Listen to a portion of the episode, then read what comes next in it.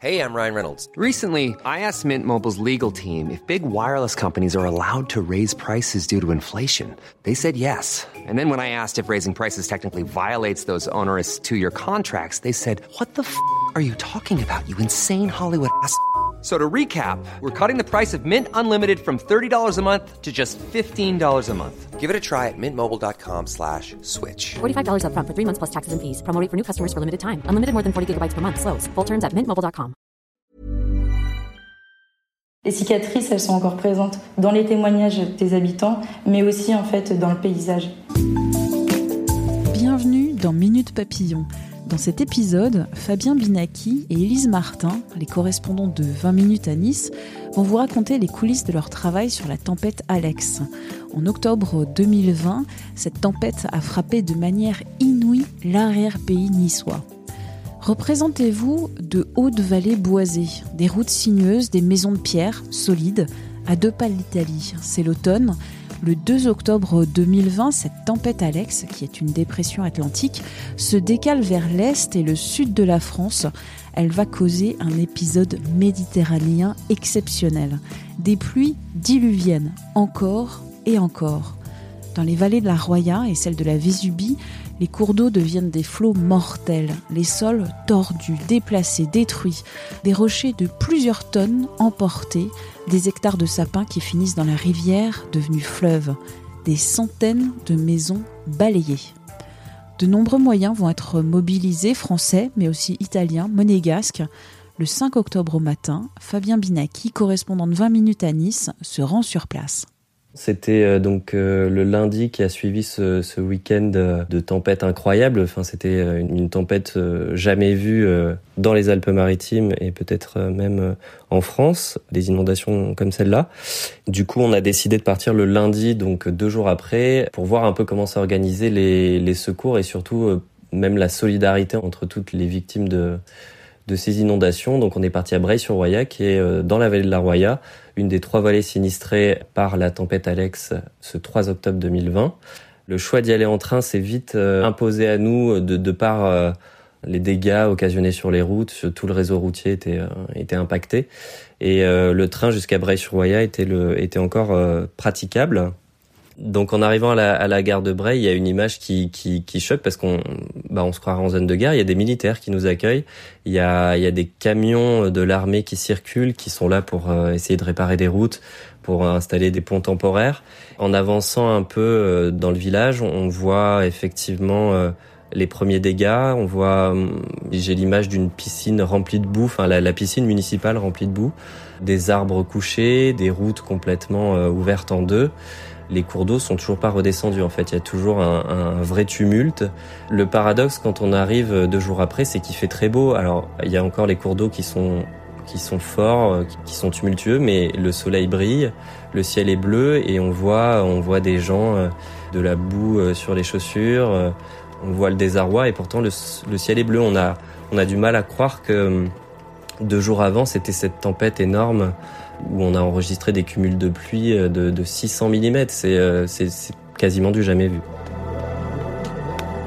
Et on se rend vite compte en fait que les gens qui vivaient à Bray-sur-Roya eux-mêmes se sont vite activés pour essayer de, de rétablir les accès, d'aller aider ceux qui étaient euh, coupés du monde parce que par exemple je me suis rendu euh, au bord d'un cours d'eau où un pont qui desservait un petit hameau avait été emporté et là, sur place, il y a un groupe de gens, dont Cédric Héroux d'ailleurs, l'agriculteur défenseur euh, des migrants, avait organisé une espèce de tyrolienne de fortune pour passer des affaires d'une rive à l'autre là où ce pont avait disparu.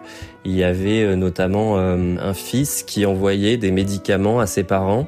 C'était malgré tout assez cocasse parce qu'il communiquait euh, enfin avec le bruit de l'eau qui avait encore qui, qui était encore très haut c'était difficile de s'entendre, donc ils communiquaient avec des cônes de signalisation pour porter la voix.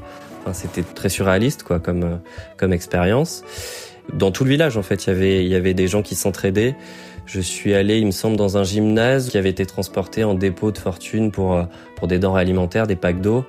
Et d'ailleurs, c'est compliqué de, de, se retrouver face à ces gens-là qui ont, qui, ont, qui ont, tout perdu. On, on, se demande un peu quelle est notre place là-dedans, parce que nous, on est là pour recueillir des témoignages, mais on, très vite, on a on a envie de, de, donner un coup de main. Donc moi, je me suis même retrouvé à, à, à transporter des packs d'eau dans une chaîne humaine qui s'était montée comme ça pour, pour alimenter le stock, on va dire. Donc j'ai rencontré comme ça plusieurs personnes. Un, monsieur, je me souviens, que, que j'ai croisé avec sa pelle euh, sur l'épaule, qui essayait de, de, de libérer l'ouverture de sa maison pour aller récupérer quelques affaires, des papiers, etc. Sur place et via des vidéos diffusées sur les réseaux sociaux, on sait très vite qu'il va y avoir plus que des dégâts matériels. Il y avait eu les, euh, les vidéos de, des reporters de Nice Matin où par exemple on voyait un couple de, de, personnes âgées euh, qui étaient coincées dans leur maison et donc il y avait un petit peu enfin on pressentait que justement il allait y avoir des morts puisqu'on pouvait voir qu'il y avait des personnes coincées chez elles et les informations tournaient aussi de cette manière euh, à travers les réseaux sociaux et d'autres reporters sur place. Comment est-ce qu'on travaille à ce moment-là? Comment parler avec des personnes qui viennent de tout perdre? Et puis, Comment raconter une catastrophe, des informations qui s'égrènent sur des semaines et des semaines? Les gens parlaient, parlaient facilement. Alors c'est vrai qu'on on, met, on met peut-être un peu plus les formes encore quand on va vers eux. Il y a une certaine forme de compassion. Alors il faut pas tomber dans le pathos, mais euh, on essaie de comprendre ce qui leur arrive et puis de, de les faire parler pour savoir ce qu'ils attendent, même à la limite des pouvoirs publics dans cette épreuve. Pendant plusieurs semaines, en fait, il y a eu l'enquête, hein, même pour rechercher d'éventuels disparus et, des morts, malheureusement, qui se poursuit comme ça pendant plusieurs semaines. Donc nous, on, on suit ça euh, à distance depuis Nice. Presque tous les jours, euh, au final, on s'attend à, à, devoir euh, annoncer qu'un nouveau corps a été retrouvé. Ça, on, on, on, fait ça en lien avec la préfecture et le parquet de Nice qui suivent cette enquête, qui sont habilités à communiquer là-dessus. Régulièrement, on doit faire de nouveaux articles pour annoncer que le bilan le bilan humain euh, s'alourdit. Parallèlement à ça, donc les, les semaines s'égrènent et euh, on, on, arrive euh, à 10 morts confirmés. Alors là, on est en janvier 2020. Là où c'est euh, peut-être encore plus atroce, c'est que la, la, la, dixième et dernière mort confirmée, c'est en fait un des restes humains, une jambe en l'occurrence, qui a été retrouvée au large de Narbonne, donc à, à, des centaines de kilomètres de la vallée de la Roya, et qui a pu être identifié euh, par l'ADN. Et donc c'était cette fameuse retraitée dont la maison a été emportée euh, au milieu de, de la vallée de la Vésubie. Et on apprend en fait, euh, notamment euh, au moment d'un d'un point presse qu'organise euh, le parquet Nice avec les gendarmes de de l'Institut de recherche criminelle de gendarmerie nationale qui est dépêché dans ce genre de catastrophe que l'enquête est vraiment très compliquée parce que ces gens-là, ils, n'ont jamais été confrontés encore à une catastrophe de cette ampleur. Et ce qui complique encore plus leurs investigations, c'est que dans ces inondations, il y a deux cimetières, un dans la vallée de la Roya et un dans la vallée de la Vésubie, qui ont été détruits et qui ont emmené avec eux des restes humains. Et donc ça complique la découverte de corps puisque on ne sait pas s'ils appartiennent au cimetière ou s'ils appartiennent à des victimes vraiment de la tempête. Et dans cette enquête très compliquée, il y a des moyens énormes qui sont dépêchés, il y a, des brigades cynophiles, il y a des spéléologues. J'ai pu les suivre d'ailleurs dans leurs recherches.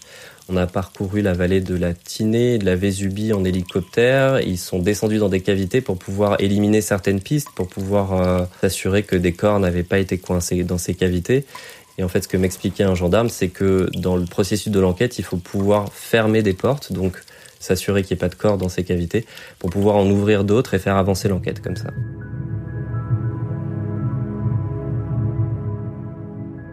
Des fois, l'actualité est très calme, et là, alors qu'on était déjà dans ces inondations qu'on suivait au jour le jour, euh, on a eu un autre événement qui est venu se télescoper euh, à Nice, donc dans notre euh, zone d'action.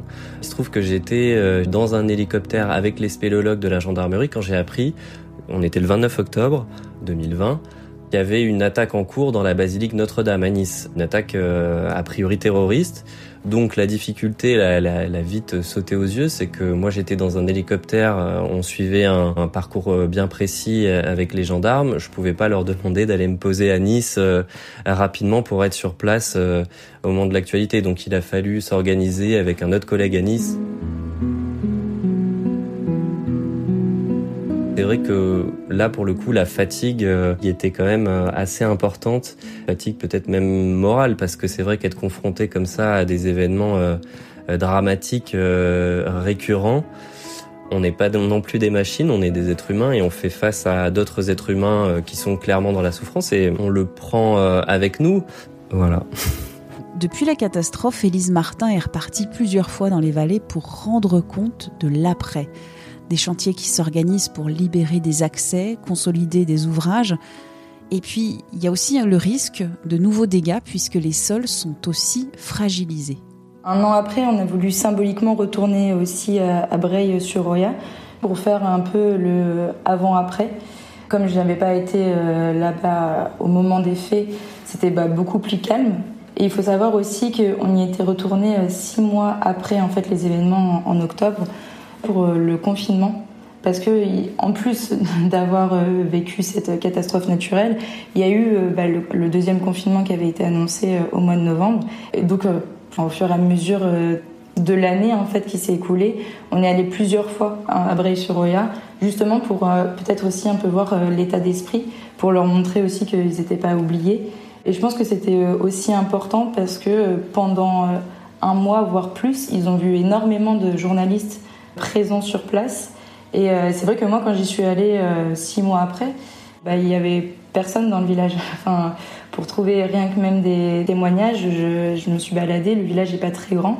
Et euh, il fallait, enfin, je me suis retrouvée sur la place du village et à toquer à des, à des portes pour, euh, pour que des personnes puissent euh, me parler. Et six mois après, comme un an après, finalement, à travers les témoignages, je me suis rendu compte que les choses avançaient, mais doucement. Et c'est vrai que quand on parle avec des personnes qui ont tout perdu, leur maison, des fois des proches, les choses, elles ont du mal à avancer, comme un sentiment d'insuffisance. Il y a aussi toutes euh, les histoires d'assurance qui, rentrent en compte. Il y a beaucoup de difficultés à être dédommagé, à recevoir des aides. Il y a plusieurs fois d'ailleurs euh, le président de la République Emmanuel Macron qui a dit qu'il fallait accélérer les choses. Les cicatrices, elles sont encore présentes dans les témoignages des habitants, mais aussi en fait dans le paysage.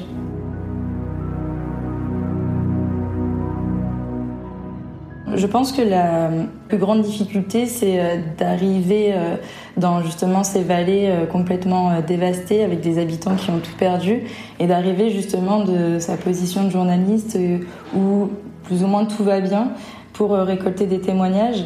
Et, c'est vrai que bon, ce sont des personnes qu'on peut côtoyer pour d'autres reportages, mais là c'était un, événement exceptionnel et une catastrophe naturelle ils étaient un petit peu dans une position de dire ah bah, on vous voit que, que pour ça, euh, pour les un an. C'était un petit peu la réflexion et c'est vrai que bah, quand je suis arrivée le c'était bah, aux alentours du 2 octobre 2021, donc là. Il y avait en face de moi une autre caméra qui était en train d'interviewer le maire. Et euh, les habitants avec qui je discutais, ils me disaient, ah bah oui, bah là, on vous voit, euh, là, cette semaine-là. C'était un petit peu délicat euh, de répondre à, ce genre de réflexion parce que c'est tout à fait vrai. Et après, on essaye de, justement de rester humain et de, de pouvoir faire aussi notre métier en même temps. Merci à Élise Martin et Fabien Binaki, correspondants de 20 minutes à Nice, pour leur témoignage et leur travail sur la tempête Alex. Leurs articles et vidéos sont à retrouver gratuitement sur 20minutes.fr. Minute Papillon, c'est un podcast original de 20 minutes créé et animé par Anne-Laetitia Béraud. Abonnez-vous gratuitement à ce podcast sur toutes les plateformes d'écoute comme Apple Podcast, Spotify ou Deezer, pour ne citer qu'elles, parce que vous retrouverez facilement les 975 épisodes déjà diffusés et retrouverez aussi plus facilement nos nouvelles diffusions. Pour nous écrire, c'est aussi sur ces plateformes d'écoute dans la section commentaires ou sinon à audio-20minutes.fr.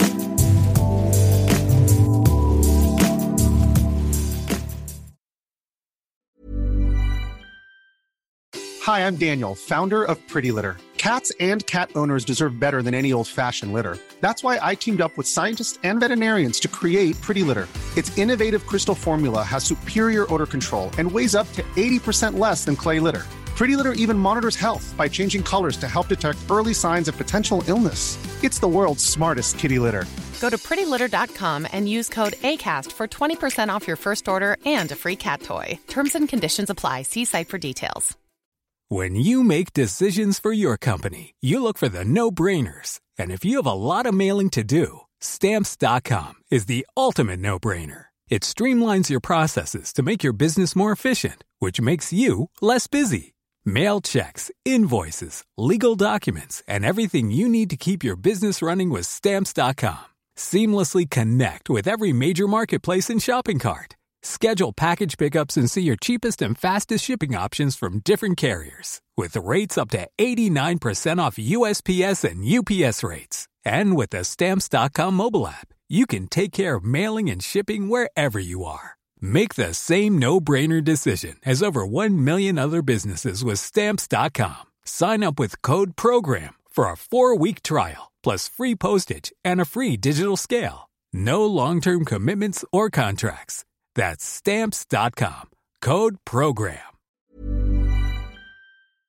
On ne va pas se quitter comme ça. Vous avez aimé cet épisode? Sportif, généraliste, sexo ou scientifique, varié mais toujours bien informé. Découvrez les autres podcasts de la rédaction 20 minutes sur votre application d'écoute préférée ou directement sur podcast au pluriel.20minutes.fr. Et merci de nous avoir écoutés.